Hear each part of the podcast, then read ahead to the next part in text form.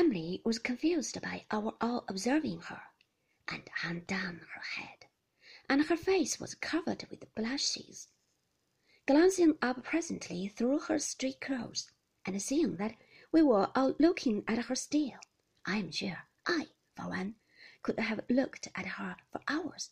She ran away and kept away till it was nearly bedtime. I lay down in the old little bed in the stern of the boat, and the wind came moaning on across the flat as it had done before.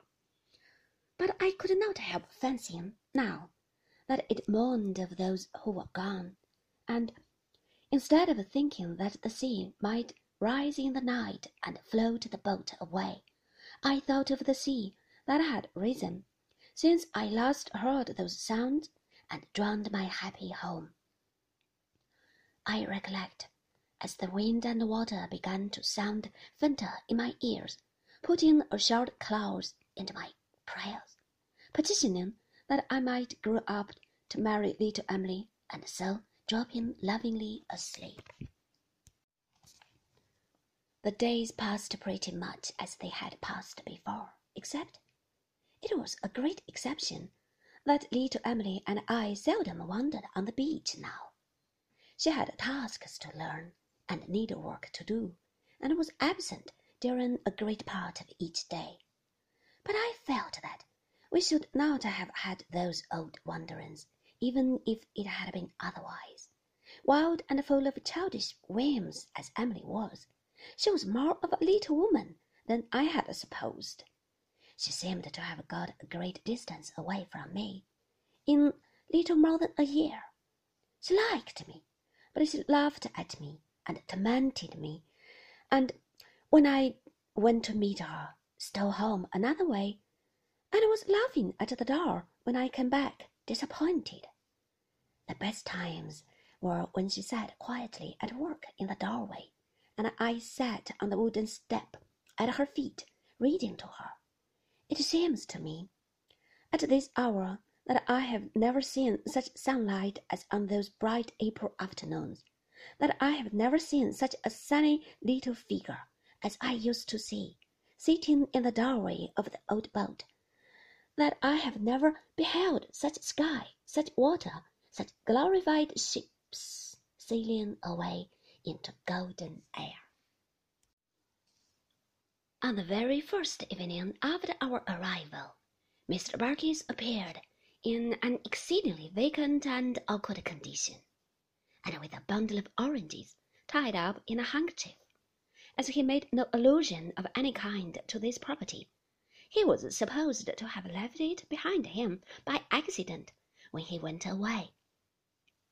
Until Ham, running after him to restore it, came back with the information that it was intended for Peggotty.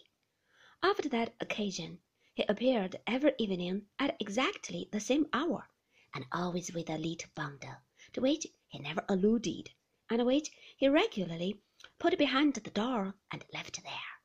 These offerings of affection were um, of a most various and eccentric description. Among them, I remember a double set of pig trotters, a huge pincushion, half a bushel or so of apples, a pair of jet ear rings, some Spanish onions, a box of dominoes, a canary bird and a cage, and a leg of pickled pork.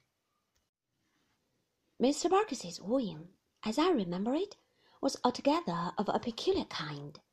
He very seldom said anything, but would sit by the fire in much the same attitude as he sat in in his cart, and stare heavily at Peggotty, who was opposite.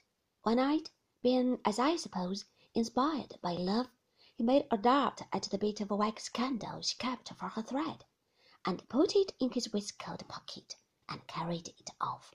After that, his great delight was to produce it when it was wanted, sticking to the lining of his pocket, in a partially melted state, and pocket it again when it was done with.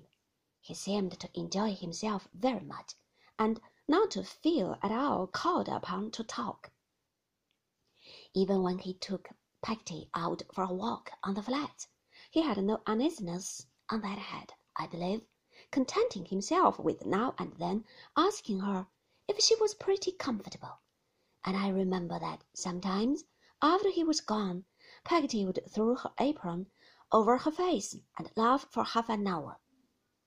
Indeed, we were all more or less amused, except that miserable Mrs. Gummidge, whose courtship would appear to have been of an exactly parallel nature. She was so continually reminded by these transactions of the old one.